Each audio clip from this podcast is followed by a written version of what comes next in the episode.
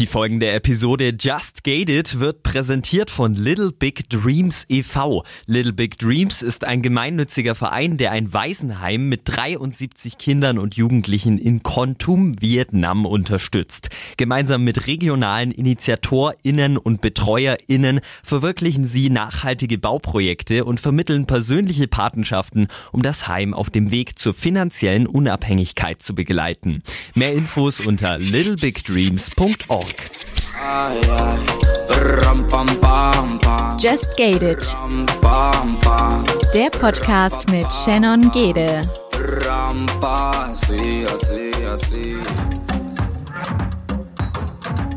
Und somit ein herzliches Willkommen zu Just Gated und der neuesten Folge. Heute am 1.3. zum Equal Care Day haben wir natürlich eine sehr inspirierende Talkrunde für euch vorbereitet mit Franziska Böhler, Miley Wagner und Birgit Happel.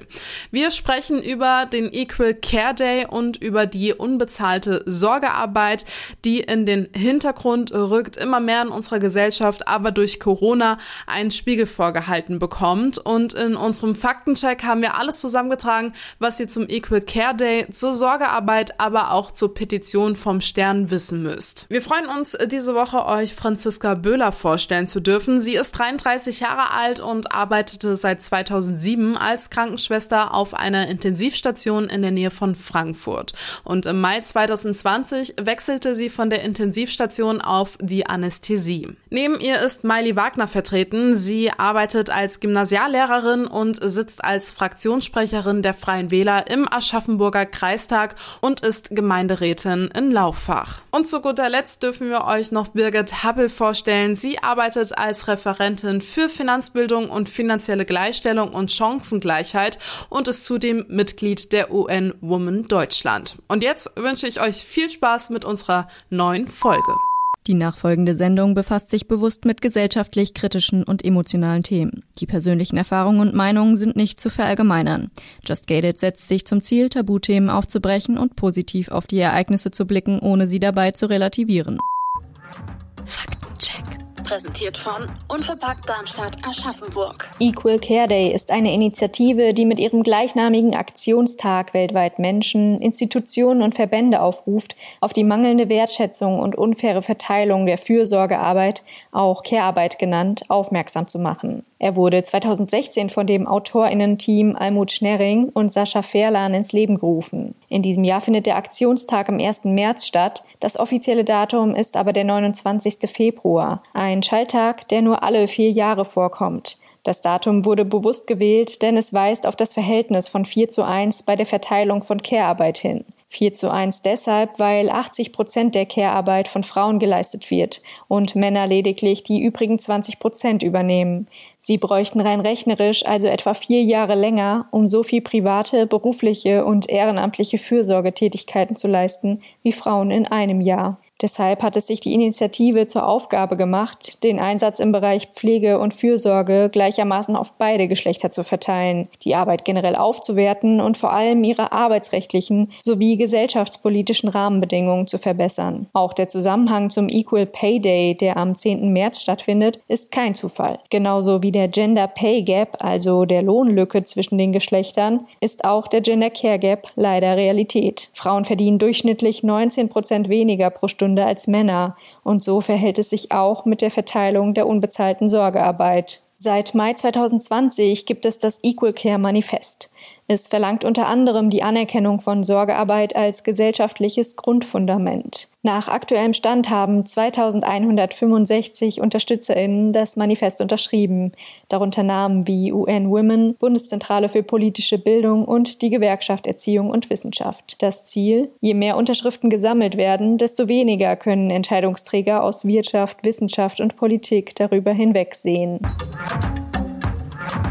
Ja, ich freue mich, eine so bunte und vielfältige Mischung an Rednerinnen heute zum Equal Care Day begrüßen zu dürfen. Denn neben der unsichtbaren Pflegearbeit und auch privaten Sorgearbeit ist es eben genauso drastisch anzusehen, wie die elterliche Sorgearbeit in Verdrängung gerät. Und wir wissen es alle, die Care-Krise, die gab es schon vor Corona, nur wird uns jetzt der Spiegel vorgehalten, der unabdingbar gesehen werden muss. Und jetzt vielleicht erstmal eine Frage so an die Runde. Wieso ist der Equal Care Day durch die Corona-Pandemie Pandemie noch relevanter geworden, eurer Meinung nach? Ja, ich würde vielleicht mal einsteigen. Ich war letztes Jahr bei der Equal Care Day Veranstaltung in Bonn dabei. Es war eine ganz großartige Veranstaltung. Um, über zwei Tage ging die und ähm, wir hatten wirklich eine tolle Vernetzung und ähm, waren uns natürlich einig, ähm, dass wir dieses Thema weiter voranbringen möchten. Es ist da in der Veranstaltung auch das sogenannte Equal Care Manifest entstanden. Und dann kam Corona. Das war so eine der letzten öffentlichen Veranstaltungen, die eben überhaupt stattfinden konnten. Umso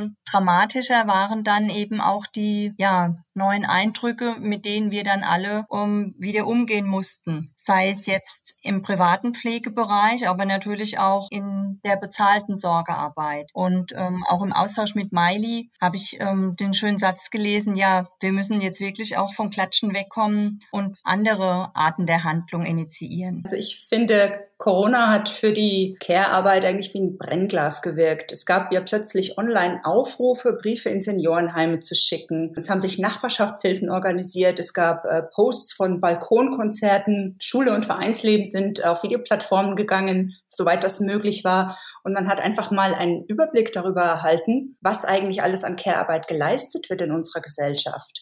Also jeder hat das in seinem eigenen Umfeld auch zu spüren bekommen. Ob das jetzt die Pflege von älteren Familienmitgliedern war, die man plötzlich selber organisieren musste, weil private Pflegekräfte vielleicht nicht mehr arbeiten konnten, nicht mehr kommen durften. Es konnte kein Babysitter mehr ins Haus kommen. Ähm, die Hausarbeit ist einem plötzlich über den Kopf gewachsen, weil rund um die Uhr alle zu Hause waren. Also es hat auf einmal die Care-Arbeit den Tagesrhythmus mitbestimmt. Und ähm, diese Bedürfnisse sind ja auch ohne die Pandemie da. Aber jetzt sind sie auf einmal sichtbar geworden und ganz eklatant.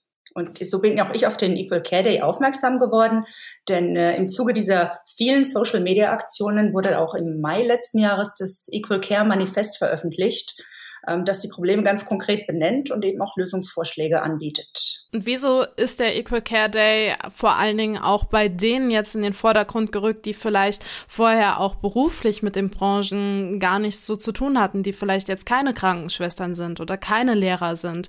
Ich meine, im Social Media Bereich wurden so viele Aufrufe auch gestartet, dass man zum Beispiel im Seniorenheim aushelfen sollte. Solche, solche Sachen haben ja gezielt darauf hingewiesen, dass es diese Sorgearbeit eben gibt und eben gerade am notwendigsten ähm, so gesehen ist. Allerdings muss ich jetzt zum Beispiel auch feststellen, ist mehr Aufsehen darauf erregt worden, aber es ist trotzdem eine gleichbleibende Handlung auch in der Politik bezüglich der Neubewertung der Sorgarbeit, aber auch finanziell in der Aufwertung geblieben. Wo schätzt ihr das so ein? Wo müssen die Verantwortlichen vor allen Dingen jetzt handeln? Also wenn ich mal für den Pflegeberuf sprechen darf, ähm, es ist ja kein Geheimnis, dass für äh, die Intensität der Arbeit, äh, für den Aufwand und auch für die Ausbildung, dass wir äh, nicht äh, ordentlich bezahlt sind. Aber das ist ja schon seit Jahren Thema und wird auch schon, wird auch schon seit Jahren gefordert. Aber jetzt sind wir einfach mittlerweile in der Situation, äh, in der wir mit dem, mit dem Rücken zur Wand stehen, nämlich auch ähm, bezüglich der Nachwuchsgenerierung. Wir haben zu wenig Auszubildende und ich glaube, es ist auch äh, in Zukunft nicht abzusehen, dass sich äh, noch mehr jüngere Menschen für den Beruf interessieren und bewerben werden. Und dazu kommen noch die, die aussteigen im Laufe der nächsten Monate und Jahre, die, die in Rente gehen. Und äh, das bedeutet, wir haben immer wenig, weniger werdendes Personal ähm, und auf der anderen Seite eben der demografische Wandel, immer mehr Patienten und Pflegebedürftige. Und das ist zum Beispiel die einzige Stellschraube, an der man zurzeit drehen kann, dass man den Job äh, finanziell aufwertet. Und deswegen äh, darf, also es ist auch ein Appell von mir, dass meine Kollegen, dass wir nicht müde werden, diese äh, Forderungen auch weiterhin äh, durchzuboxen. Jetzt nochmal ganz gezielt zu dir, Franziska. Ähm, in den Heimen fehlen ja laut Regierungsgutachten 120.000 Pflegekräfte und in den Krankenhäusern so um die 50.000. Viele sind emotional erschöpft äh, bis zum Burnout. Jetzt mal die ganz persönliche Frage auch an dich wie, wie geht es dir? Und das soll jetzt nicht als schlecht gemeinte Frage, als kleiner Smalltalk gemeint sein, sondern wirklich bewusst, wie geht es dir in der aktuellen Situation? Also ich bin ja seit Mai letzten, letzten Jahres in der Anästhesie. Ich habe ähm, 13 Jahre lang auf der Intensivstation gearbeitet. Ich habe auch die erste Welle noch mitgemacht. Und ich habe jetzt wirklich einen Job, ähm, der mir Spaß macht. Und ähm, wenn ich abends nach Hause komme, habe ich einen ruhigen, ruhigen Puls, muss ich echt sagen. Das liegt aber auch daran, dass das kein Akutbereich mehr ist, ja, jetzt wenn wir im OP Narkose machen. Aber ich habe habe ja noch äh, gute Kontakte auf meine alte Station, auch noch viele Freunde, die in dem Bereich arbeiten. Und es war äh, ja also schon im, im Herbst abzusehen, ähm, dass, dass da viele Kollegen einfach nicht mehr können und äh, dass sie einfach müde sind, müde über diese leeren Versprechungen, über Worthülsen, über diese, diese Flut an Arbeit, die kaum zu bewältigen ist. Und ich habe jetzt auch zugucken müssen, wie äh, zwei gute Freundinnen äh, vier Wochen zu Hause waren mit einem durch Covid generierten Burnout, also durch Covid im Sinne von die Covid-Patienten, die eben noch on top äh, zum normalen Stationsalltag kamen. Äh, und das zieht sich wie ein roter Faden durchs ganze Land. Das ist also nicht nur meine Station, das sind äh, alle Bereiche in, in den Krankenhäusern. Und ich will gar nicht wissen, ähm, wie viele wirklich in den nächsten Monaten ihr Burnout generiert haben durch, durch dieses Jahr, das hinter ihnen liegt und wie viele auch hinschmeißen. Also die Care-Berufe müssen neu bewertet werden. Sie müssen finanziell aufgewertet werden. Wir sind in der heftigen zweiten Welle. Es soll jetzt nochmal geklatscht werden. Also ich bin ehrlich gesagt auch überrascht, warum keiner der Entscheidungsträger nicht bis jetzt schon gehandelt hat. Und ich bin überzeugt, wir können mehr als das. Und gerade solche Initiativen wie Equal Care Day helfen, dass man auf die Probleme hinweist, dass man das Bewusstsein dafür schärft. Denn ich denke auch, es muss aus der Gesellschaft kommen. Es bringt nichts, wenn ähm, neue Tarife verordnet werden, um die dann vielleicht Arbeitgeber sich wieder Umwege suchen oder sonstiges. Es muss ein Bewusstsein dafür geschaffen werden, wie wertvoll diese Arbeit ist und welche Wertschöpfung sie auch äh, für Wirtschaftsleistungen letztendlich schafft. Denn jemand, der weiß, seine Angehörigen sind gut versorgt, jemand, der weiß, im Falle einer Krankheit bin ich gut aufgehoben, ich kann mich auf mein Krankenhaus verlassen, ähm, der geht ja auch ganz anders in seinen täglichen Beruf. Der hält der wird der Rücken freigehalten sozusagen. Also das sind wertschöpfende Berufe und das muss jetzt gesehen werden. Es müssen einfach Taten folgen. Jetzt vielleicht nochmal eine gezielte Frage an Birgit. Was ist denn das Gefährliche an Care-Arbeit? Warum, warum ist sie denn so unsichtbar? Warum ist sie denn so unmessbar? Naja, da hatten wir letztes Jahr kamen zwei schöne Bücher heraus von der Patricia Camarata. Das eine ist eine Psychologin ähm, zum Mental Load und auch von der Laura Fröhlich, ähm, die Journalistin, ähm, die Frau fürs Leben ist nicht das Mädchen für alles. Ähm, ja, das ist eben so in unserer DNA gesellschaftlich ähm, verankert. Äh, ich meine, wir kommen von der jahrzehntelangen Hausfrauenehe.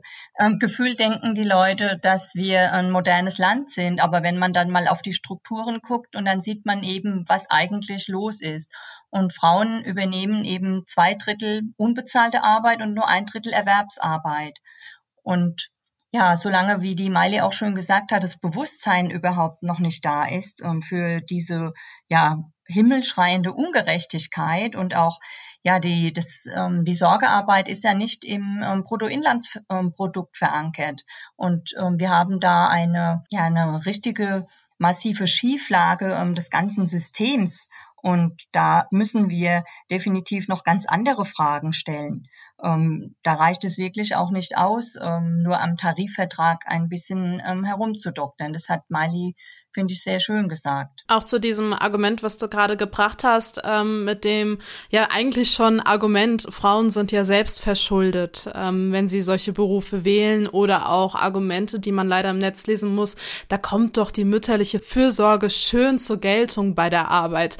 Welchen Diskurs müssen wir hier eigentlich wirklich führen, ist die Frage. Also es ist glaube ich, auch so ein bisschen in den Köpfen verankert, dass die äh, typische Pflegekraft aus Nächstenliebe handelt, selbstlos, ja, und, und natürlich dann ihre Arbeit Tag, Nacht, äh, am Wochenende und an Feiertagen für einen Gotteslohn verrichtet. Und das muss man, das muss man irgendwie austreiben, weil das ist, äh, oh Gott, da kriege ich Blutdruck, wenn ich nur drüber nachdenke. Herr Blüm hat irgendwann mal gesagt, für, für, für Pflege braucht, alles, was man für Pflege braucht, ist eine ruhige Hand und ein gutes Herz. Und das spiegelt eigentlich schon alles wider. Es gibt viele Menschen, die, die noch so denken und die das auch von uns erwarten. Aber das ist, das ist eine hochprofessionelle äh, Ausbildung und, und ein verantwortungsvoller Job und hat äh, nicht viel mit Altruismus zu tun. Äh, und äh, diese Arbeit muss dann eben auch anständig bezahlt werden. Das hängt auch nochmal damit zusammen, dass man eben wirklich äh, nicht erwarten darf, dass, dass da die Nächstenliebe überwiegt und dass man Überstunden noch und nöcher macht. Das muss sich ändern. Das ist ja der Wahnsinn, dass Herr Blüm sowas mal gesagt hat. Das wäre ja in etwa so, wie wenn jemand sagen würde, naja, um Lehrer zu sein, reicht es, äh, wenn man schreiben und rechnen kann. Ja, und das ist ja nun mal auch nicht der Fall. Wir haben ein langes Studium, wir haben zwei Staatsexamen, Referendariat zu bestehen und äh, haben ja vielfältige Herausforderungen zu leisten. Das merken jetzt ja gerade viele Eltern. Präsentiert von Unverpackt Darmstadt Aschaffenburg. Care-Arbeit oder Sorgearbeit beschreibt die unbezahlten und bezahlten Tätigkeiten des Sorgens und sich Kümmerns, die Für- und Selbstsorge. Darunter fallen Kinderbetreuung, Altenpflege, aber auch häusliche Pflege oder Hilfe unter Freunden. Betten machen, Frühstück vorbereiten, den Kindern beim Anziehen helfen, in Gedanken den Tagesplan durchgehen und schnell noch die Wäsche vom Vorabend aufhängen. Die Care-Arbeit beginnt bei der Versorgung eines Neugeborenen, reicht über die Erziehung, Bildung und Betreuung von Kleinkindern hinaus und geht bis hin zu Sterbebegleitung und Grabpflege.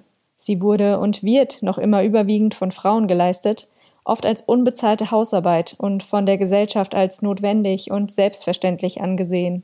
Der Care-Begriff der Equal Care Day Initiative meint das alltägliche, immer wiederkehrende Kümmern und Versorgen, das Organisieren von Haushalt und Familie und die Last dieser scheinbar unsichtbaren Verantwortung, auch Mental Load genannt. Ja, oder auch wenn wir bei dem Beispiel von Miley gerade bleiben, äh, wenn die Bundesfamilienministerin sagt, ähm, Eltern sollen mehr Geduld haben, was ist denn die Gefahr darin in solchen Statements? Oder auch dieses, naja, man sollte sich doch jetzt nicht so anstellen, es ist ja nur, sind ja nur verlängerte Sommerferien. Naja, die große Gefahr ist ja immer, dass auch alles individualisiert wird. Ähm, genau die Entscheidungen, die Frauen eben treffen, ähm, ja, ähm, in der Vereinbarkeit ihrer Erwerbs- und Finanzbiografien ähm, sind nicht alles ähm, individuelle Entscheidungen. Wir müssen halt viel mehr auf die Strukturen schauen. Und auf der anderen Seite ähm, hat es natürlich auch was mit, mit eigenen Entscheidungen zu tun. Ähm, wenn ich mich eben dazu entschließe, ja, für meine Eltern da zu sein und ähm, mich noch eine Zeit lang davor zurückscheue, vielleicht sie ähm, in ein Pflegeheim zu geben oder das versuche, so lange wie möglich zu Hause ähm, zu bewerkstelligen. Und da kommen wir auch wieder auf die Zahlen, weil das spart natürlich auch ähm, dem ganzen System sehr, sehr viel Geld, wenn die pflegenden Angehörigen eben ja die zu Pflegenden ähm, selbst zu Hause betreuen und ähm, nicht in, ins Pflegeheim dann geben. Aber genau die Generation, die jetzt ihre Angehörigen zu Hause pflegt, die also stirbt ja aus. Also da kommt ja nichts nach. Das ist ja, das, das wird es ja in Zukunft auch nicht mehr geben. Das muss man auch, äh, da, da muss man auch dran denken. Diese pflegenden Angehörigen, die werden in Zukunft wegfallen. Findest du? Das würde ich jetzt nicht so sehen. Ich meine, ich habe jetzt zehn Jahre auch äh, meine Eltern betreut, drei Jahre meine Mutter, sieben meinen Vater. Und ich konnte das mit der Selbstständigkeit ganz gut vereinbaren. Ich hätte das aber nicht äh, in einem Unternehmen, ähm, denke ich, ähm, so ähm, vereinbaren können, weil die ähm, Selbstständigkeit mir halt sehr, sehr viele Freiheiten gegeben hat. Also ich glaube ich glaub schon, dass das passiert, weil meine Mutter hat auch ihre Eltern gepflegt und ihre Schwiegereltern, die ist jetzt Anfang 60. Äh, das ist halt die Generation, die zu Hause war, und der Mann äh, war arbeiten, sie war nicht berufstätig. Und ähm, wenn ich jetzt mich angucke, ich bin die nächste Generation, ich kann meine Mutter nicht zu Hause versorgen. Also das ist auch was, was ich nicht wollen würde und, und was nicht ins Familiengefüge passt. Das würde ich mir auch nicht zutrauen. Auch wenn ich äh, aus, aus, aus der Branche komme und ich glaube wirklich, dass es noch, dass es vielen anderen auch so geht. Das sind, das ist diese Babyboomer-Generation, die jetzt, das sind diese Frauen, äh, meistens, die sich eben zu Hause aufopfern für die Eltern, für die Schwiegereltern. Und das, das, das wird wegfallen. Ich würde das jetzt auch nicht ganz so ähm, schwarz-weiß sehen, weil zum Beispiel meine Eltern haben auch nie bei uns im Haus gelebt und trotzdem hatte ich die volle Pflegeverantwortung, weil ich halt die einzigste Tochter war. Ich bin ein Einzelkind. Und ähm, bei meinem Mann ist es jetzt ähnlich. Ähm, die Schwester ist gestorben und er ist für den Vater eben verantwortlich. Das heißt jetzt nicht, dass wir da richtig ähm, pflegen, also im, im, im Sinne von, von Pflege, aber die ganze Verantwortung allein, dieses Drumherum, was wir alles zu organisieren haben, ähm, das nimmt uns natürlich schon auch ähm, sehr in Beschlag. Ja, also ich spreche jetzt tatsächlich von, von, von richtiger, von Pflege, von Pflegefällen. Ne? Also die wirklich zu Hause betreut werden müssen. Ja, aber selbst als mein Vater noch im Heim war, die letzten paar Monate seines Lebens, da war ich ja auch drei, vier Mal in der Woche bei ihm. Oder meine Schwiegermutter, die war ein paar Jahre im Heim, da ist der Schwiegervater jeden Tag hingefahren, hat sie gefüttert. Wenn er das nicht gemacht hätte, wäre sie viel früher gestorben. Sie hatte zwei schwere Krankheiten und konnte eben nicht mehr alleine essen Und da hat er das Personal auch großartig unterstützt. Und ja, wenn man das nicht macht, dann hat man vielleicht ähm, einen Angehörigen, das irgendwie wundgelegen ist oder man muss sich auch kümmern, selbst im, im, im Heim dann. Also ich denke schon, es ist, es ist schon ein Stück weit so, dass äh, der Rückgang von privater Pflege sichtbar werden wird. Äh, man merkt es ja auch schon ähm, daran, wie der Markt sich verändert. Es steigen die ähm, Anfragen für Tagespflegeplätze. Ähm, es steigt der Bedarf für Leistungen von privaten Pflegediensten. Das lässt sich ja ganz einfach belegen. Das sieht man tatsächlich.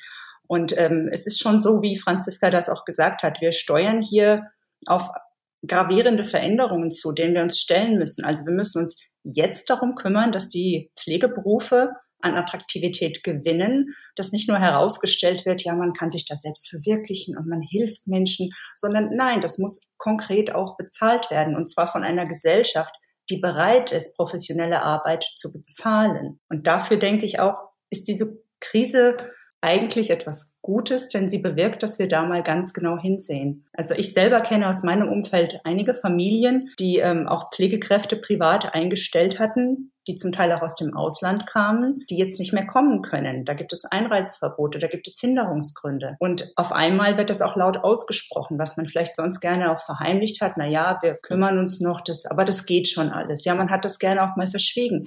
Jetzt sind viele Familien so weit, dass sie es auch ansprechen und äh, dass es auch kein Tabuthema mehr ist es ist da, es ist existent, wir sehen es. Aber wird wirklich auch hingeschaut? Also ähm, viel ist ja auch in den Medien vertreten. Auch dieses, den Krankenschwestern wurde gedankt für ihre Arbeit, es wurde applaudiert und die Arbeit wurde wertgeschätzt, jedenfalls medial.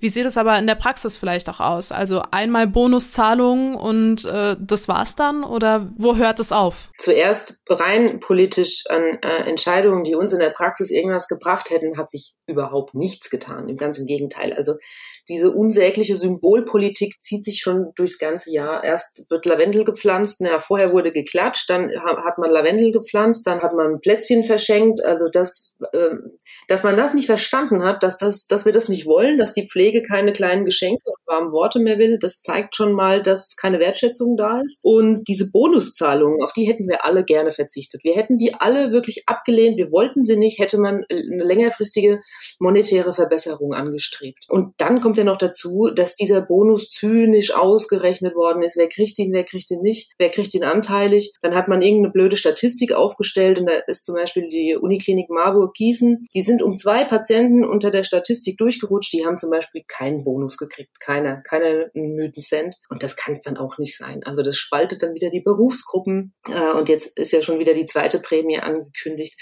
Und ich glaube, da spreche ich für viele Kollegen, dass wir diesen blöden Bonus überhaupt nicht wollen. Also wenn, dann wirklich was, was längerfristiges. Und dann ähm, hat der Stern die große, die Pflegepetition äh, gestartet. Darüber war der Bundesgesundheitsminister not amused und hat äh, sich in einem Live-Video noch geäußert, dass äh, Petitionen für die Bürger da sind und, und äh, nicht für Medien. Also er fand es nicht so prickelnd, dass das so medienwirksam in die Wege geleitet wurde. Und wir haben über 250.000 Unterschriften generiert, was ich fast doch zu wenig fand, wenn man sich überlegt, wie viele Leute im Land leben, wie viele in der Pflege beschäftigt sind. Aber auch da, äh, glaube ich, kommt das äh, durch, durch so eine gewisse Müdigkeit und äh, vielleicht auch durch den, durch den Frust und, und äh, die Angst, dass das wieder nichts bringt. Ja. Aber äh, am 1.3. wird das im Bundestag debattiert werden müssen und ich bin dran und bin gespannt, was dabei rumkommt. Am 1.3. ausgerechnet. Wow. Okay, das passt ja. Präsentiert von Unverpackt Darmstadt Aschaffenburg. Pflege braucht Würde unter dem Namen Gesundheitsreform für eine bessere Pflege zum Schutz der Pflegebedürftigen hat das Magazin Stern die Bundestagspetition Mitte Januar ins Leben gerufen. Innerhalb von vier Wochen wollte das Magazin mindestens 50.000 Unterschriften sammeln, um den Forderungen in einer öffentlichen Sitzung des Petitionsausschusses im Deutschen Bundestag Gehör zu verschaffen und eine breite gesellschaftliche und politische Diskussion über die Stärkung der Pflege in Deutschland anzustoßen.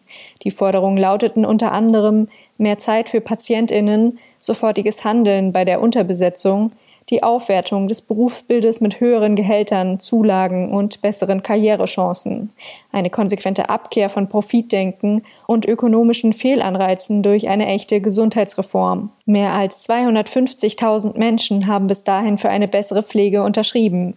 Damit wurde die Anzahl der notwendigen Stimmen erreicht und die Forderungen werden am 1. März vor dem Petitionsausschuss öffentlich angehört.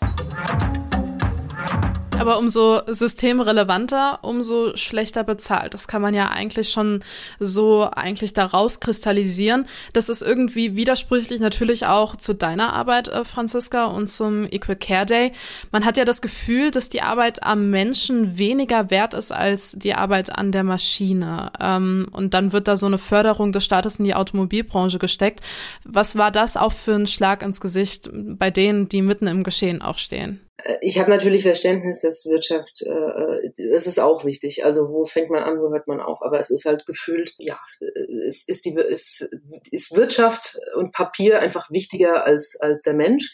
Und das ist ja auch das Problem, wie ich Auszubildenden oder jungen Menschen erklären soll, dass sie jetzt äh, eine Ausbildung im Pflegeberuf machen sollen und nicht in der Industrie. Wie soll ich denn argumentieren, wenn man auch für für ein Drei-Schicht-System-Job äh, 2000 Euro mehr verdient als als in der Pflege und sich dabei nicht kaputt buckelt? Also da gehen mir dann auch irgendwo die Argumente aus. Also eine Forderung des äh, Equal Care Day ist ja auch, den Social Impact bei Unternehmen mit zu berücksichtigen, wenn man jetzt ein Unternehmen bewertet. Also nicht nur auf die Wirtschaftsleistung zu gucken, sondern zu sehen, okay, wie werden denn in diesem Unternehmen, wie wird da mit Sozialleistungen umgegangen? Wie ist eigentlich die Aufteilung der innerbetrieblichen Care-Arbeit? Ja, wer räumt auf, wer gießt die Blumen, wer kümmert sich um das Wohl der Mitarbeiter? Ähm, das wäre zum Beispiel, denke ich, ein Lösungsansatz, um generell auch in der Gesellschaft zu bewirken, dass das Augenmerk auf Care-Arbeit generell gelegt wird, respektive dann natürlich auch auf die professionelle Care-Arbeit. Und das anerkannt wird, welche Leistungen hier gebracht werden. Und auch die andere Care-Arbeit, die wir, äh, über die wir jetzt noch gar nicht gesprochen haben, wo du ja sicher auch noch viel dazu sagen kannst, Miley. Ne? Ich meine, es hat mich auch sehr, sehr eigentlich erschüttert. Die Alleinerziehenden beispielsweise, die hat man im ersten Lockdown einfach vergessen im Krisenmanagement. Da musste das dann auch erstmal einen Aufschrei geben, dass man gesehen hat, ja, okay, hier müssen wir vielleicht ein bisschen nachbessern. Und Shannon, wie du gesagt hast, es ist ja nicht nur gefühlt so, dass die Arbeit an der Maschine besser bezahlt wird. Das ist ein ganz sind harte Fakten. Und ähm, da müssen wir schon einfach noch einen breiteren Diskurs ähm, erwirken in der Gesellschaft, um einfach da Klarheiten zu schaffen. Ja, und vor allem muss man aufpassen, und davor habe ich große Sorge, dass die Pflege nicht in die Deprofessionalisierung rutscht alle brauchen Schrei nach Fachkräften und kriegen keine, weil man sie nicht ordnungsgemäß bezahlen will. Das ist, als würde ich Porsche fahren wollen, habe aber nur 40.000 Euro, kriege ich keinen. Und ähm, dann besteht natürlich die Gefahr, dass man anfängt und ja Leute vielleicht in Crashkursen ausbildet oder die die Zugangsvoraussetzungen ähm, herabsetzt. Also da gibt's viele Möglichkeiten. Das muss ganz, ganz, ganz dringend vermieden werden. Ja, wie stehst du dazu, ähm, wenn das Studium oder wenn die, die Ausbildung jetzt eben ähm, in den Bologna-Prozess, also wenn es dann Bachelor und Master gäbe, weil ich meine, von der ähm, Verantwortung her oder auch im Vergleich zu anderen Ländern, wo das so ist, wäre das ja auch durchaus ein Weg. Das ist dann vielleicht, äh, ja gut, es ist halt durch die Akademisierung vielleicht attraktiver nach außen. Ich frage mich dann, äh, ist der Inhalt auch ein anderer? Also ich, für mich ist es dann immer ganz schwer nachzuvollziehen, weil äh, Pflege ist immer noch für mich was, was man in der Praxis lernt. Also ich werde nie vergessen, ich habe auf der Intensivstation ähm, muss man manche Sachen gesehen, gehört und gerochen haben, damit man sie einordnen kann und eine Diagnose ableiten kann, Symptome zuordnen und das, das lernt man in keinem Hörsaal. Das, das muss man gesehen haben auf Station am Patient. Ich habe eine ganz, die ganz normale Ausbildung gemacht. Ähm, ich weiß nicht, wie das, ich meine, die Akademisierung ist angestrebt und ich würde das auch forcieren. Das ist bestimmt äh, eine gute Sache. Ob es jetzt zwingend notwendig ist oder ob es der einzige Weg ist, ähm, wieder mehr junge Leute zu begeistern, das weiß ich nicht. Was wären denn dann die richtigen Wege vielleicht auch? Jetzt nur politisch? Also da gibt's ja verschiedene Ansätze. Ich, das erste ist, und das, wie gesagt, das habe ich vorhin schon kurz erwähnt, das ist die einzige Stellschraube, an der man zurzeit drehen kann, ist eine finanzielle Aufwertung. Ähm, und dann äh, muss man, und das ist leider so, das ganze System beziehungsweise die Finanzierung unseres Gesundheitssystems in Frage stellen. Wenn man nämlich nur die Symptome und nicht die Krankheit heilt, dann, dann ändert sich längerfristig auch nichts. Ja? Und das ist eine der Petitionsforderungen äh, im Stern, äh, dass man wirklich von gewinnorientierten Strukturen wegkommt, ähm, ökonomische Fehlanreize. Und das wäre eigentlich ein Schritt, der jetzt schon längst überfällig ist. Das ist ja nichts, was von heute auf morgen passiert, sondern da hätte man sich jetzt vor längerer Zeit schon damit beschäftigen können, um das in die Wege zu leiten. Da sprichst du was ganz Konkretes an, was auch hier im Landkreis Aschaffenburg ein großes Problem ist. Ähm, wie viele andere Landkreise übrigens auch, haben wir ein riesiges Defizit des Klinikums mitzutragen, das äh, von Jahr zu Jahr größer wird. Äh, ich werfe da jetzt einfach mal eine Zahl in den Raum. Bitte gut festhalten. Das Defizit des Klinikums für das aktuelle Haushaltsjahr beläuft sich auf 18 Millionen. Also 18. Und das ist rasant gestiegen in den letzten drei Jahren. Also es war vor, sag ich mal, drei, vier, fünf Jahren lag das Defizit immer so zwischen fünf und sechs. Und das war auch bayernweit betrachtet jetzt ähm, kein Ausnahmefall. Und es ist nochmal derartig in die Höhe geschnellt. Und es ist tatsächlich so, das ganze Gesundheitswesen krankt die Anreize für Krankenhäuser, Geld zu verdienen, stimmen ja nicht. Äh, das sind keine Wirtschaftsunternehmen. Davon muss man wegkommen. Es bedarf wirklich einer kompletten Neustrukturierung. Ähm, es ist nichts damit gebracht, nichts damit gewonnen, wenn wir jetzt sagen, okay, wir alle haben gesehen, Pflegeberufe müssen aufgewertet werden. Es gibt jetzt bessere Gehälter, es gibt bessere Fortbildungsmöglichkeiten und so weiter. Ähm, wenn das letztlich keiner mehr bezahlen kann. Es wird so viel Geld in die Krankenhäuser gesteckt, da muss einfach eine Umschichtung stattfinden, eine komplette Neuordnung, Umorientierung. Und ich bin mir sicher, je tiefer dieses Thema auch in der Gesellschaft ankommt, je mehr man darauf hinweist, je mehr man darüber erzählt, wie jetzt auch du, Franziska, das machst, umso mehr wird ein Bewusstsein dafür geschaffen. Und ich glaube, das ist letztlich, äh, was auch Veränderungsprozesse bewirken kann. Ja, man muss sich, glaube ich, einfach fragen, äh, wie möchte ich meine Eltern versorgt haben? Wie möchte ich mich selbst versorgt haben? Wie stelle ich mir das vor?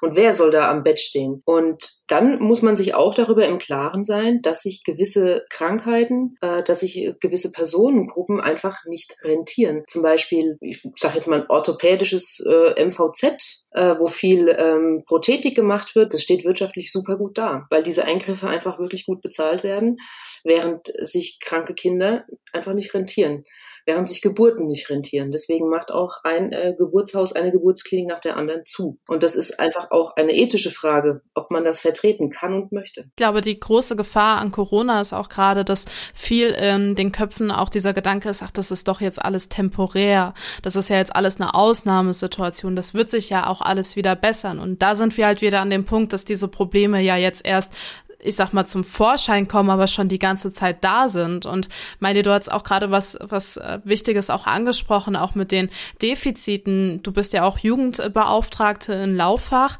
Ähm, da hast du ja auch schon mitbekommen, wie auch Defizite und Kosten jetzt auch in der Jugendarbeit aufklaffen. Vielleicht kannst du uns auch da nochmal mitnehmen. Ja, gerne. Also das ähm, hat mich sehr überrascht. Ich habe dieses Jahr zum ersten Mal die Haushaltsrede für die Freien Wähler gehalten im Kreistag vom Landkreis Aschaffenburg. Und äh, das bereitet natürlich gut vor. Der Haushalt bildet ja in gewisser Weise immer die Arbeit des Landkreises ab. Also alle Ausgaben, die da gelistet sind, sind messbar. Das ist die Straße, die hier gebaut wird. Das sind Personalkosten für Leute, die wir brauchen, die hier für unseren Landkreis arbeiten, die die Radwege konzipieren und so weiter. Also das sind wirklich alles sichtbare Projekte. Und da ist im Haushaltsjahr 2020 eine Sache extrem aufgefallen, nämlich die Kosten für die Jugendhilfe sind angestiegen. Und zwar massiv. Ich sage jetzt mal, zwar 1,5 Millionen, das klingt jetzt vielleicht nicht so viel, aber es ist massiv, wenn man die Vorjahre im Vergleich dazu sieht, wo Jugendhilfekosten eigentlich immer stetig gefallen sind. Heißt, unserer Gesellschaft ging es gut. Das hat wenig Unterstützung seitens des Staates gebraucht. Und jetzt auf einmal im zweiten Halbjahr 2020 mit Auswirkungen der Pandemie steigen hier die Kosten an. Ähm, ich habe das auch in der Rede entsprechend äh, darauf hingewiesen, dass das für mich eigentlich ein Warnsignal ist, zumal Corona noch nicht vorbei ist. Und diesen Anstieg führe ich absolut auf die Pandemie zurück. Denn ähm, wenn eines deutlich war im Jahr 2020, dann ist es doch, dass man Abstand gehalten hat. Und ähm, das heißt, es gibt weniger Pflegefamilien, es gibt weniger Angebote für Jugendliche. Ähm, es igelt sich jeder so ein bisschen in seinem ein. Und ähm, da rutschen Jugendliche ab in die Drogenproblematik, da entstehen häusliche Probleme, sogar bis hin zu häuslicher Gewalt.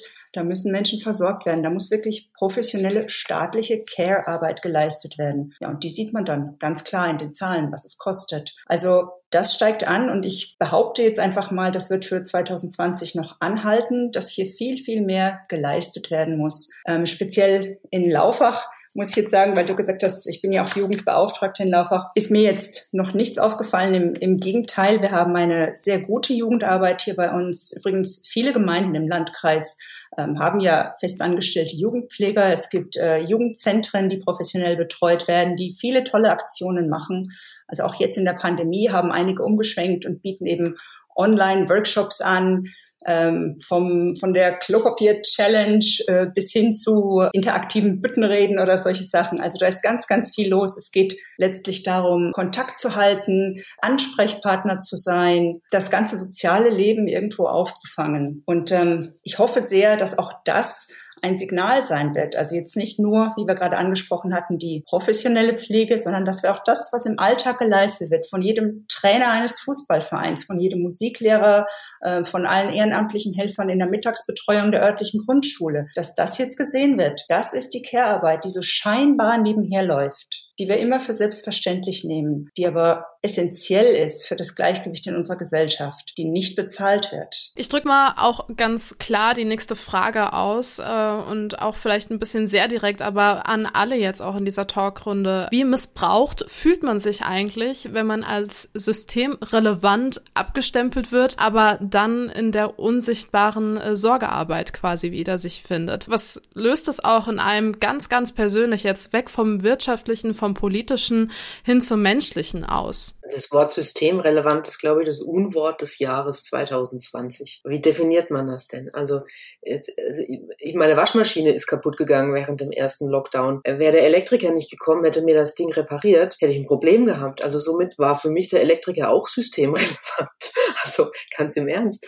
Und ähm, ja, also ich mag auch das Wort Helden nicht. Das war ganz, ganz schlimm. Also ein Held, das, das ist ja so dieser egomane Einzelkämpfer, aber die Pflege oder wir als, als äh, professionell Pflegende funktionieren nur im Team gut. Deswegen dieses Zuckerbrot und Peitsche geht nach hinten los. Und genau das ist das, was mit uns gemacht worden ist. Erst beklatscht, äh, und dann äh, wieder getreten. Und genau daraus resultieren eben diese maximalen Demoralisierungen der Kollegen jetzt, die einfach nicht mehr können, die auch mental am Ende sind. Und das, das ist, glaube ich, ganz, ganz, ganz schlimm. Weil die Motivation, die mentale Einstellung, das ist ein großer Teil, der, der, der dazu beiträgt, seine Arbeit einfach äh, mit Freude und auch professionell zu machen. Wenn ich da noch kurz ähm, einhaken kann, Franzi, ich ähm, arbeite ja mit ähm, Wiedereinsteigerinnen und da frage ich mich dann auch immer, wo ist eigentlich die Wut der Frauen? Weil das hat ja auch schon System, dass wenn sie aus der Elternzeit zurückkehren, ähm, dann vielleicht ein bisschen degradiert werden in ihrer Stelle oder es findet sich dann keine Teilzeitstelle. Das sind dann keine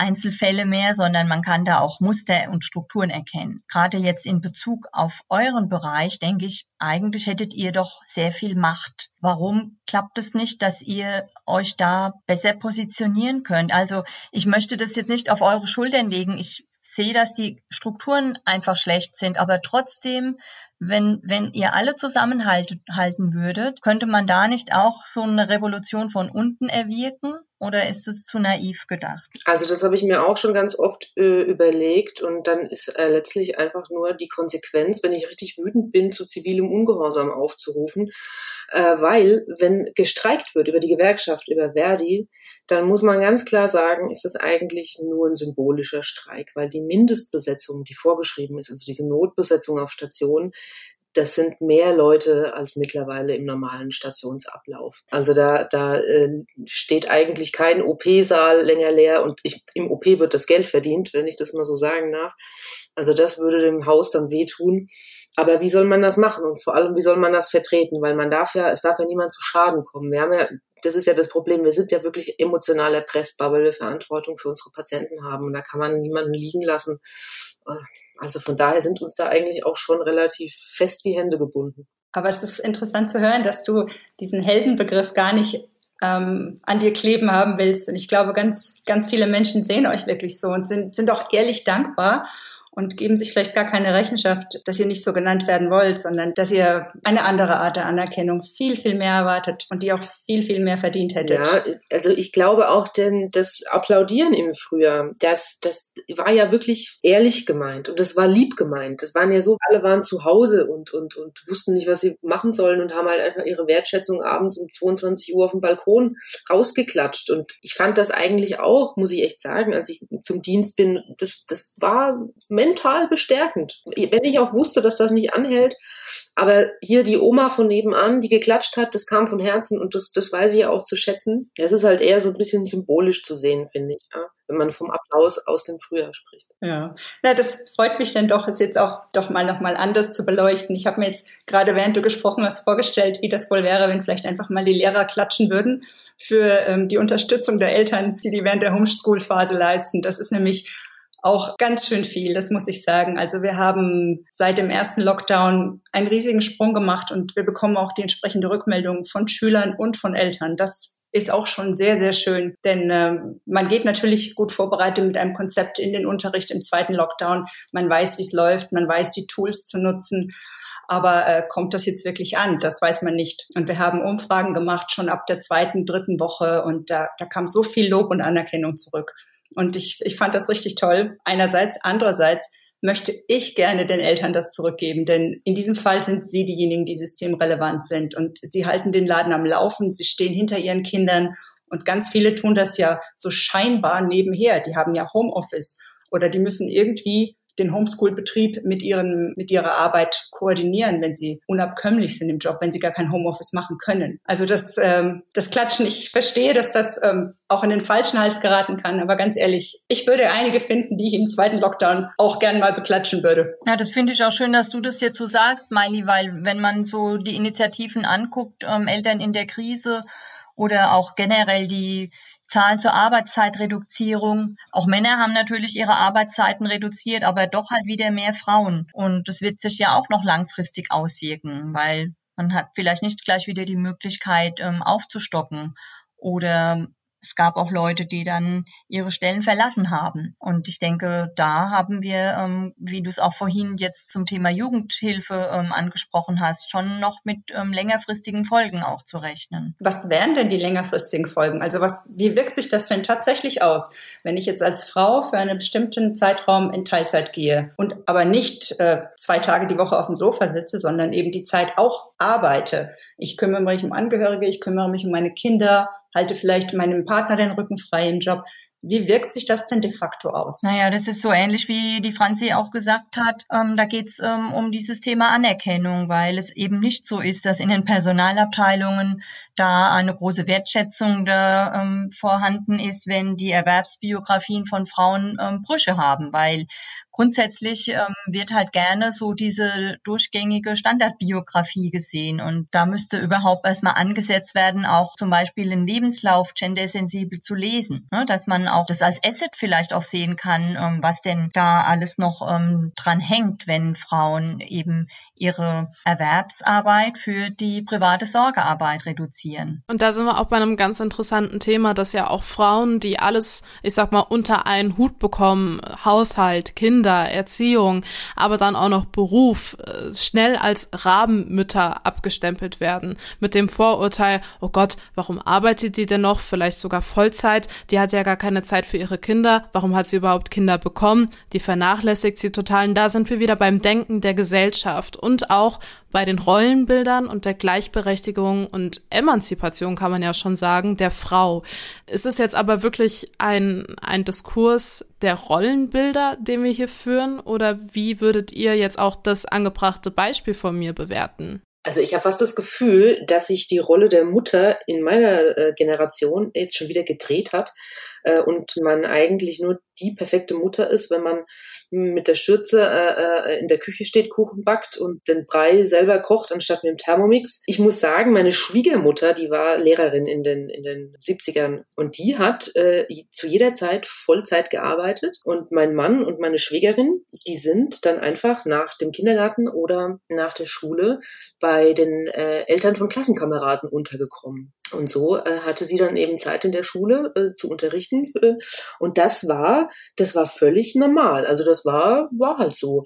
Und ich glaube tatsächlich, wenn ich das machen würde heute, und ich würde jetzt arbeiten gehen und ich habe hab Frühdienst und steck die Kinder äh, zu den Eltern von Kindergartenkollegen, will ich gar nicht wissen, was da hinter meinem Rücken los wäre. Ich glaube, das, das wäre schon so. Das schwappt mir so entgegen. Ja, das denke ich. Es hängt aber auch mit unserer Situation hier am Bayerischen Untermain zusammen, weil wenn man jetzt mal in die großen Städte schaut, da ist es auf alle Fälle, ähm, auch was die Ganztagsbetreuung betrifft und ähm, ja, auch frühkindliche Betreuung, gibt's ja da eine größere oder eine besser ausgebaute Infrastruktur. Und ja, wir haben es hier halt auch noch mit ähm, einer sehr ländlich geprägten Region zu tun. Und ich denke, das wirkt sich oder es wirkt sich definitiv ähm, auch auf die ähm, ja, Rollenbilder, auf die Vorstellungen aus.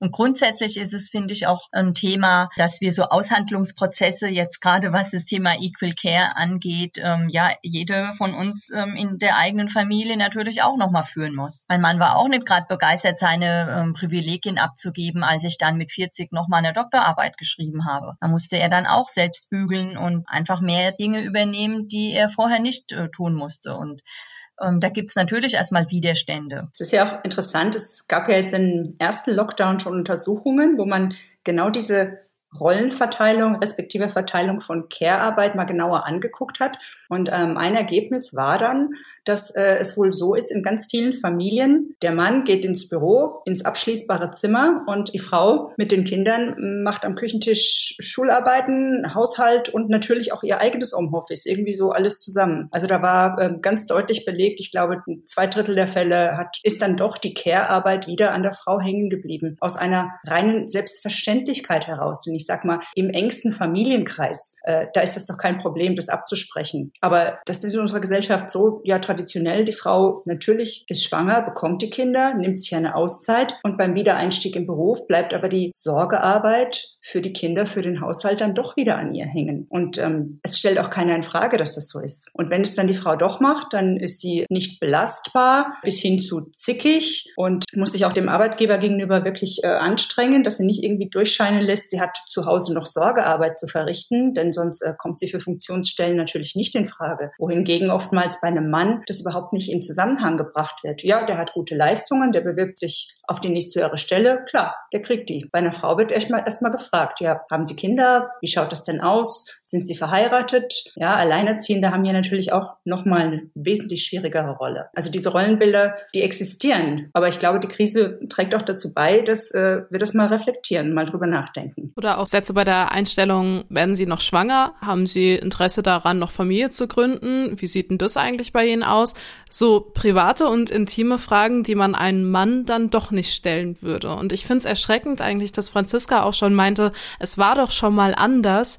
Wieso sind wir jetzt wieder zehn Schritte zurückgegangen? Und die Frage würde ich auch gerne mal in den Raum werfen. Woran liegt das, dass wir aktuell wieder diese Debatte führen müssen, wobei es doch einmal anders war? Ja, das ist erstaunlich. Zumal ähm, in Bayern gibt es ja seit 1996, also seit gut über 20 Jahren, das Gleichstellungsgesetz.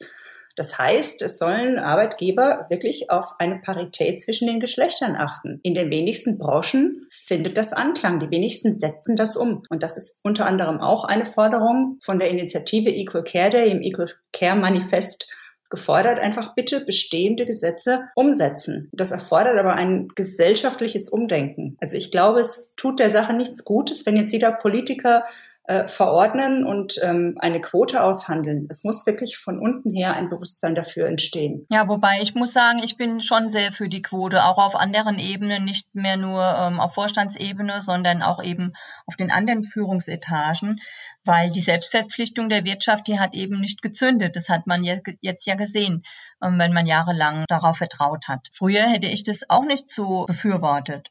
Aber eben in der ganzen Zeit, wo ich jetzt mit den Wiedereinsteigerinnen arbeite, dann sieht man die verschiedensten Modelle. Und Miley, was du gesagt hast, ähm, dem stimme ich zu. Aber es kommt schon auch noch drauf an, wie die Paarkonstellation ist, welche Arbeit überhaupt um die Partner und Partnerinnen verrichten. Ähm, ich denke, bei euch in, im Lehrerberuf sieht es auch noch mal ein bisschen besser aus als in vielen anderen Berufen. Außerdem habt ihr noch den Vorteil ähm, der Verbeamtung. Und ja, in der freien Wirtschaft, da gibt's immer noch strukturelle Diskriminierung, nicht nur von Frauen, auch jetzt von Männern, die mehr Elternzeit nehmen wollen. Und also da denke ich, wenn man beispielsweise sagt 32 Stunden für alle oder gerechte Aufteilung der Elternzeit, könnte die Politik schon auch noch ein bisschen machen. Wobei ich grundsätzlich finde, dass die, äh, dass, dass da politisch schon sehr, sehr viele Weichen gestellt wurden und die Unternehmen, die sind schon sehr, sehr schwerfällig. Und also normalerweise müsste ihnen das jetzt ziemlich bald mal auf die Füße fallen, wenn sie da sich nicht bewegen. Ist das auch eine Entwicklung, die zum Beispiel du, Franziska, auch ähm, beobachtest?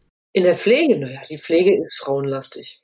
Also wir haben eher zu wenig Männer. Das ist aber, ich, also es gibt tatsächlich Männer, die würden sich oder machen sich über ihre Kumpels lustig, die in der Pflege arbeiten, ne? So als so auf die Art, mal ist es nur was für, für Frauen, Weichei und sowas. Äh, ja, also ich würde mir wünschen, dass mehr Männer, dass mehr Jungs, äh, die aus beginnen, sich dafür in, interessieren. Aber das ist doch schon sehr, sehr, sehr frauendominiert. Ich weiß aber nicht, wie das im Verhältnis in anderen Häusern ist. Ich weiß, dass äh, auch in Erlenbach gab es mal eine Geschäftsführerin. Interessant. Also sowohl in der professionellen Pflege als auch im Bildungssektor ist ein wesentlich höherer Frauenanteil da. Woran liegt das? Sind Frauen besser geeignet für Care-Berufe? Ja gut, in der Krankenpflege, das rührt halt noch aus der Ordenszeit her, ja. Das haben ja die Ordensschwestern gemacht. Ja, klar. Ich meine, das heißt aber Krankenschwester, ja.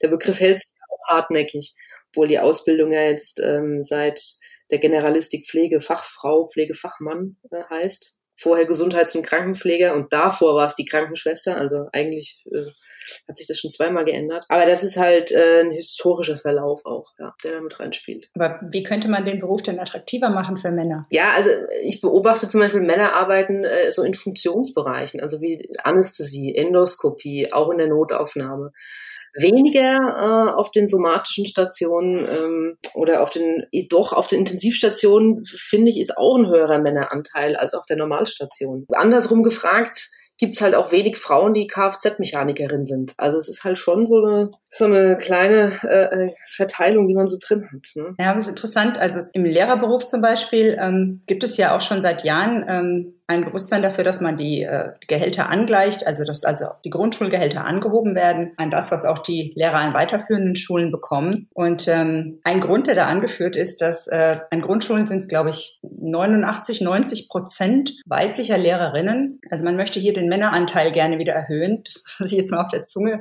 zergehen lassen. Man möchte den Männeranteil erhöhen und nicht umgekehrt. Und ähm, die Befürworter dieser höheren Eingangsbesoldung sagen eben, das derzeitige Grundschulgehalt ist nicht attraktiv genug für einen Mann. Ein Mann hat eine äh, andere Erwerbsbiografie im Kopf als eine Frau und geht von dem und dem aus, was er jedes Jahr einnehmen will. Und äh, da fällt das Grundschulgehalt eben nun mal nicht rein. Ist also nicht attraktiv für einen Mann. Aus dem simplen Grund der schlechteren Bezahlung. Aber das Thema Geld, das finde ich auch sehr, sehr spannend, weil ich gerade auch ähm, wenn ich jetzt mit Leuten aus der sozialen Arbeit ähm, Workshops mache zur finanziellen Bildung, da ist ja auch immer so dieses Geld versus Sinn. Und das könnte ich mir bei Pflegekräften vielleicht auch vorstellen, dass da einfach ähm, dieser Sinn so in dem Vordergrund steht. Und eigentlich heißt es ja auch, ähm, oder Pflege ist ja eine Dienstleistung, aber ähm, so im Vordergrund ähm, hört man eher immer nur diesen Dienst, weil Leistung würde ja dann auf jeden Fall ähm, eine höhere Bezahlung verdienen. Und also da denke ich ähm, jetzt schon ähm, sehr lange drüber nach, auch über das Selbstverständnis ähm, von so einer Profession, die die Kolleginnen auch haben, weil ich finde, dein Buch, Franzi, das ist ja super erfolgreich und auch dein Kanal auf Instagram. Und ich finde, du transportierst ja diese Wut eigentlich auf das System und du willst ja Veränderungen anstoßen. Und also ich sehe da schon Potenzial ähm, für Veränderungen dahinter. Man müsste die Macht vielleicht noch ein bisschen besser bündeln. Mm, ja, das stimmt. Also was wir auch brauchen, ist eine berufsständige Vertretung ähm, und äh, in Form von der Pflegekammer. Das ist halt leider berufspolitisch sehr umstritten und ich hoffe aber trotzdem, dass sich das noch etablieren kann. Wir kommen halt nicht weiter, weil wir einfach noch diese Strukturen haben. Das sind ja auch patriarchalische Strukturen und wir haben eben das ganze Problem mit der unbezahlten ähm, und Care-Arbeit. Einer muss es ja tun. Und solange wir nicht die Männer eben im Boot haben, dass wir uns beides gleichzeitig, also schön aufteilen oder ähm, gerecht untereinander aufteilen, dann werden wir immer wieder uns vor solchen Fragen sehen weil die Lebensläufe laufen halt nicht gerade. Es gibt behinderte Kinder, es gibt Kinder, die vielleicht auch ähm, eine längere Krankheit haben. Es gibt Ehen, die scheitern, Ehepartner, die an Krebserkranken versterben. Also alle unsere Gesetze und wie man sich das alles so schön vorstellt, wie so ein Leben zu verlaufen hat, das ähm, schließt ja eigentlich die Brüche nicht richtig ein.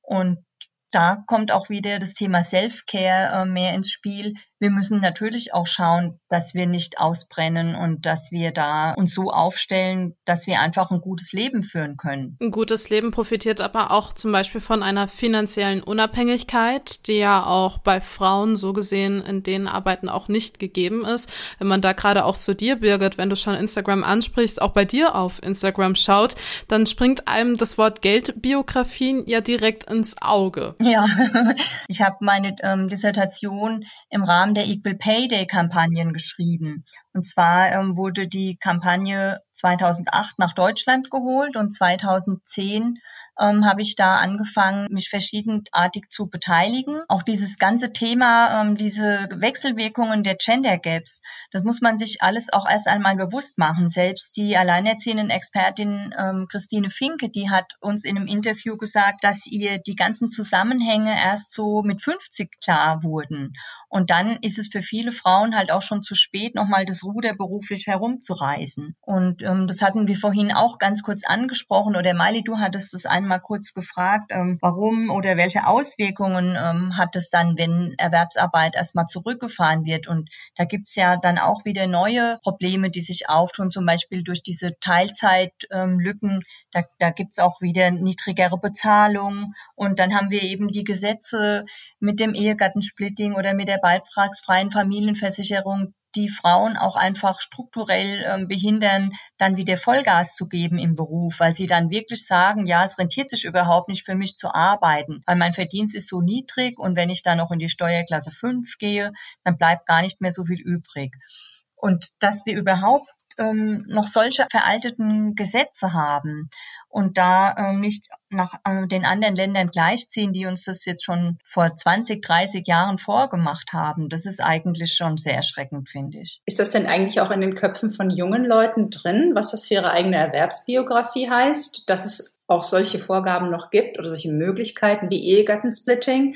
Denken junge Leute daran, wenn sie sich für einen Beruf entscheiden? Nee, die wissen das ja auch alle nicht. Deswegen wollen wir ja auch mehr Schularbeit machen, ne? um erstens mal das Thema ähm, ja, Rollenbilder in die Köpfe zu bringen oder in, ähm, zu den Schüler und Schülerinnen zu bringen und dann auch eben die, ja, diese gesellschaftlichen Strukturen mal zu zeigen, aufzuzeigen, ähm, was es bedeutet, wenn ich diesen oder jenen Weg einschlage. Und die Erwerbs- und Finanzbiografien sind eben verknüpft und vor allem Frauen haben dann im Zweifel das Nachsehen und können in der Altersarmut landen. Und es ist ja dann wie eine Spirale. Also der erste Schritt ist aufgrund Ehegattensplittings kriege ich eh nicht so viel raus. Es lohnt sich für mich nicht Vollzeit zu arbeiten. Ich kümmere mich lieber um andere Dinge. Die Frauen arbeiten ja aber trotzdem den ganzen Tag. Nur ist die Arbeit eben nicht bezahlt. Also sind die ja eigentlich die doppelt Leidtragenden. Ja, ja, klar. Deswegen sage ich ja immer, wo, wo ist eigentlich die Wut? Ne? Weil zwei Drittel um, unbezahlte Arbeit und im Endeffekt wenn dann eine Scheidung kommt oder wenn dein Partner verstorben ist oder ja, in die Arbeitslosigkeit vielleicht geht, dann stehen die Frauen da und sehen zu, wie sie jetzt auf einmal in die finanzielle Unabhängigkeit kommen. Das können wir ja nicht von heute auf morgen dann ähm, bewerkstelligen. Deswegen finde ich das eigentlich, das müsste ähm, viel früher in die Schulen, ähm, wie die großen Zusammenhänge eben aussehen und auch diese Fragen des guten Lebens. Ich weiß nicht, meine Tochter, die hat jetzt in, in Hessen Philosophie, das finde ich ganz toll. Ähm, die sprechen da schon auch über tiefergehende Fragen. Und Bayern haben wir Wirtschaft und Recht. Aber was, was nützt es denen, wenn die in der neunten Klasse lernen, ähm, wie ein Bausparvertrag funktioniert? Das ist ja auch überhaupt nicht dann an ihre Lebenswelt angeknüpft. Denkt ihr, wenn Corona abflachen sollte, wird da A seitens der Gesellschaft wieder weggeschaut und B auch seitens der Medien? Ja, das wird auf jeden Fall passieren. Also zumindest was die Pflege angeht. Ich meine, sich persönlich damit zu beschäftigen, ist ja eh so ein, so ein, so ein Thema. Äh, ich berichte aus den Seniorenheim äh, über diese vernachlässigten armen alten Menschen, das ist so unangenehm. Damit will man sich doch nicht beschäftigen. Und äh, ist, glaube ich, auch froh, wenn die Presse nicht mehr äh, so viel Wind macht. Und auch politisch will man sich dann natürlich aus der Affäre ziehen. Man muss aber ganz klar sagen, was machen wir denn, wenn nächstes Jahr der multiresistente Tripper kommt, ja, oder Ebola? Dann stehen wir wieder vor derselben Problematik. Man muss ja auch sagen, wir hatten ja also diese Situation, dass man keine Betten gefunden hat, Betten sperren musste wegen Personalmangel, das hatten wir ja vor Corona schon. Das ist ja ganz klar, das äh, Corona hat es ja nur verschärft. Aber dass man das jetzt dann alles unter den Teppich kehren äh, möchte, wenn die Akutphase vorbei ist. Davon gehe ich ganz stark aus. Ja, das befürchte ich auch. Und deswegen war es mir auch so wichtig, äh, mich dieses Jahr am Equal Care Day zu beteiligen und da auch gute Leute mit ins Boot zu holen. Ich ähm, muss euch auch ein riesengroßes Dankeschön dafür sagen, dass wir heute hier zusammensitzen können. Ähm, ich hoffe, unser Podcast wird viel runtergeladen, viel gehört und die Leute werden einfach aufmerksam darauf. Gerade hier bei uns im Landkreis, wo wir jetzt keine größeren Probleme haben. Es geht uns gut, das muss man auch mal sehen. Aber es können die Weichen besser gestellt werden. Und das Motto des Equal Care Day dieses Jahr ist ja vorausschauende Rücksichtnahme. Also das heißt, bei den Entscheidungen, die ich heute treffe, werde ich das morgen mitbedenken. Rücksicht nehmen auf kommende Generationen und natürlich auch auf sich selbst. Wir alle werden auch mal älter und Franziska, du hast das ja vorhin auch mal angesprochen. Die Frage soll sich auch mal jeder selber stellen wie möchte ich denn alt werden? Wie möchte ich gepflegt werden? Heißt also, welche Strukturen müssen angepasst werden, damit die Rolle, die Care-Arbeit spielt, für eine funktionierende Wirtschaft, für die Familie und so weiter, dass diese Care-Arbeit auch genügend berücksichtigt wird. Was müssen wir heute ändern, damit morgen kein Pflegenotstand ausbricht? Was müssen wir heute ändern, damit Schüler umsorgt werden, dass sie immer Ansprache haben, zu Hause und in der Schule? Ich hoffe einfach, dass wir ein Bewusstsein dafür schaffen können und dass uns da auch die Medien ganz kräftig unterstützen. Also ich kann mir nicht vorstellen, dass die Familien das so auf sich sitzen lassen, wie hier mit ihnen umgesprungen wurde. Ich glaube aber auch leider, ähm, deshalb habe ich die Frage Frage auch ganz bewusst gestellt, so unsichtbar wie die Sorgearbeit leider bis heute auch war und auch leider auch in vielen Bereichen oder in vielen Köpfen noch ist, ich glaube, in diese unsichtbaren Schatten, die sind schon so groß verankert und solange es einen selbst in der Situation vielleicht nicht betrifft und das Denken, was auch Franziska angesprochen hat, mit dem, wie ist es denn dann mal, wenn ich so weit bin, dass das akut in dem Moment einfach keinen Platz für die Menschen hat, weil es auch eine sehr schnelllebige, sehr erfolgsorientierte Gesellschaft ist, in der wir leben. Und ich glaube, da sind so viele Denkansätze, die man umpolen muss, dass das sehr einfach ist, es wieder in den Hintergrund zu rücken, weil da müsste man so viele Fundamente eigentlich auch mal wachrütteln. Das ist so mein Eindruck von dem, wie es auch die letzten Jahre abgelaufen ist, wenn man den Equal Care Day mal anschaut. Ja, gut, aber ich finde schon, dass die Stimmen mehr werden. Also da ähm, gibt schon Bewegungen in der Richtung und ähm, vor allem wird da vielleicht auch wieder ähm, ja das Thema Geld ein bisschen helfen. Jetzt habe ich die Meldung gelesen, dass der norwegische Staatsfonds eben den deutschen Firmen auf die Finger schaut, weil sie die Vorstandsetagen einfach zu homogen immer noch ähm, sind und das das wird sich langfristig natürlich auch auf die Zahlen auswirken und wenn die großen Investoren darauf schon achten, da habe ich jetzt wirklich Hoffnung, dass wir von dieser Seite her ähm, eine Trendwende einleiten können. Ja, und ganz konkret es ist ja so, es stehen ja dieses Jahr Wahlen an. Es stehen immer mal Wahlen an, ob es jetzt die Kommunalwahl ist oder Landtagswahl, Bundestagswahl. Also man hat in regelmäßigen Abständen als jeder Bürger ähm, hat man die Gelegenheit, seine Meinung kundzutun mit dem Kreuz, das man macht. Und ich denke schon, dass so eine Krise wie die, durch die wir jetzt gerade gehen, vielleicht einige Menschen dazu verleitet, ganz genau hinzuschauen. Was steht wirklich im Parteiprogramm? Was kann man umsetzen und was wurde gemacht? Wer macht das überzeugendste Angebot? Was ist mir persönlich wichtig? Und was die Shannon gesagt hat, da, da stimme ich dir schon zu, dass wenn jetzt wieder der Normalbetrieb stattfindet, ähm, die Ablenkungen so groß sind oder auch das, was alles nachgeholt werden muss, dass man dann ähm, ja, wie der sich in, im System schön einrichtet. Aber ich glaube trotzdem, dass ja schon allein durch die Trauerfälle, die ja in vielen Familien auch waren und auch die Erfahrungen, die man gemacht hat, dass die schon auch Spuren hinterlassen werden und ähm, da auch Transformationsprozesse auf der individuellen Ebene stattfinden, die wiederum natürlich dann auch ähm, in ja in Vereinigungen oder auf einer ähm, größer aggregierten Ebene dann ihren Ausschlag finden werden. Also so ganz pessimistisch möchte ich jetzt auch nicht sein, sondern da noch Hoffnung haben, dass wir Menschen uns verändern können und unsere Systeme. Ja. Das sehe ich genauso. Also natürlich können sich die Menschen verändern, aber äh, ich bin jetzt, wie gesagt, über 15 Jahre in der Pflege und ähm, es ist jedes Jahr, also habe ich gehört, ja, wir nehmen das in Angriff, ja, wir nehmen euch ernst, ja, wir machen, wir tun und im Endeffekt passiert nichts.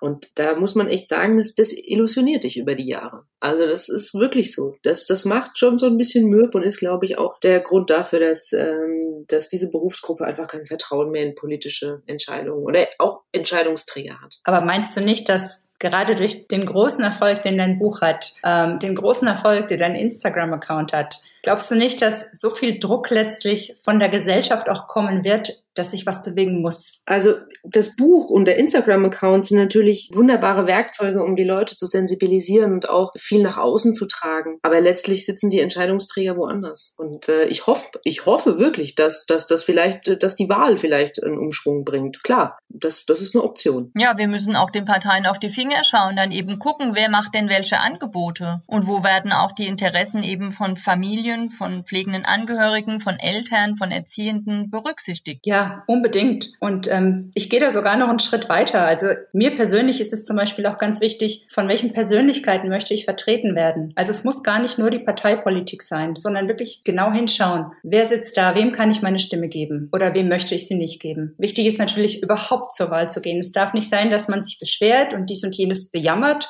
vielleicht auch gerne mal ähm, bei Fragerunden, die über Social Media laufen, mitmacht, aber es dann dabei bleibt. Also ich denke, wer, wer A sagt, der muss dann auch B sagen. Das war unsere neueste Folge von Just Gated und wir möchten an dieser Stelle nochmal auf unser aktuelles Gewinnspiel hinweisen, denn auch diese Woche möchten wir Little Big Dreams unterstützen und da würden wir gerne wieder die Aktion 1 Euro pro Abo bei uns auf Instagram starten. Wer das noch nicht mitbekommen hat das letzte Mal, der sollte sich bei uns reinklicken und einfach ganz fleißig die Aktion teilen. Ansonsten freue ich mich, euch nächste Woche Hanna Kopke vorstellen zu dürfen. Sie ist nämlich nächste Woche bei uns zu Gast und spricht über ihre Erkrankung an der Magersucht. Du kennst jemanden, dessen Geschichte zum Podcast passt oder möchtest selbst ein Teil von Just Gated werden? Dann schicke deine Anfrage an gaede.management at gmail.com. Das war die neue Folge von Just Gated. Auch immer montags abends ab 8 Uhr bei Yuka Radio. Yuka. Yuka Radio. Der beste Musikmix für dich. Jeden Tag neu für dich zusammengestellt. Music for you. Music for you. Nur bei Yuka Radio. Alle Infos checkst du online. yukaradio.de